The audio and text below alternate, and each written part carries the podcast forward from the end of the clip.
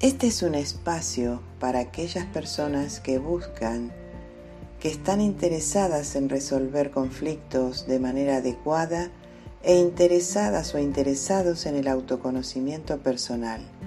Es un podcast producido por Silvia Mesina, especialista en desarrollo personal. Bienvenido, bienvenida.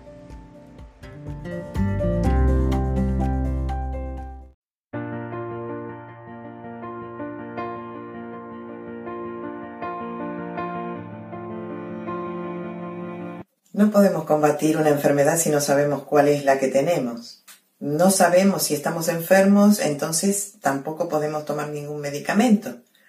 ¿Qué pasa cuando nos autosaboteamos?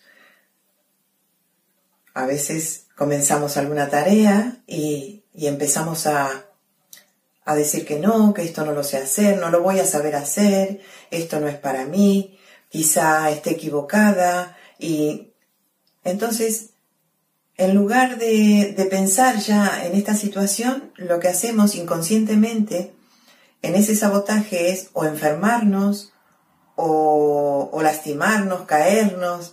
Siempre va a haber un impedimento por el cual físicamente no vamos a poder llegar a hacer eso que queríamos hacer. Por ejemplo, un cambio de hábitos o de trabajo, de actitud.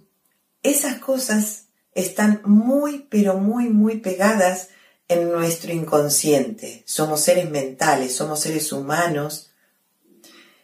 Y dentro de esa característica está el querer hacer cambios, el querer hacer cosas, pero suenan tan grandes, tan grandes, que al final nos autosaboteamos solos o solas. Y quiero hacerte ver, quiero hacerte notar esto, que si pensamos que no podemos hacer algo o toda la vida hemos escuchado de dos personas vinculadas a nuestra educación desde pequeños, nos han dicho, tú no puedes, tú no debes, ese tú no puedes, automáticamente genera el que no puedas hacer determinadas cosas. Lo importante es, como te decía al principio, de la enfermedad. Si yo no sé que me estoy autosaboteando, si no sé que realmente lo que me está pasando es porque mi inconsciente tiene grabado ya en automático dar una respuesta, siempre va a ir a reforzar ese pensamiento, a reforzar ese aprendizaje, a reforzar eso que desde pequeños o desde adultos lo hemos concebido, lo hemos creado como un hábito y de ahí no nos podemos mover.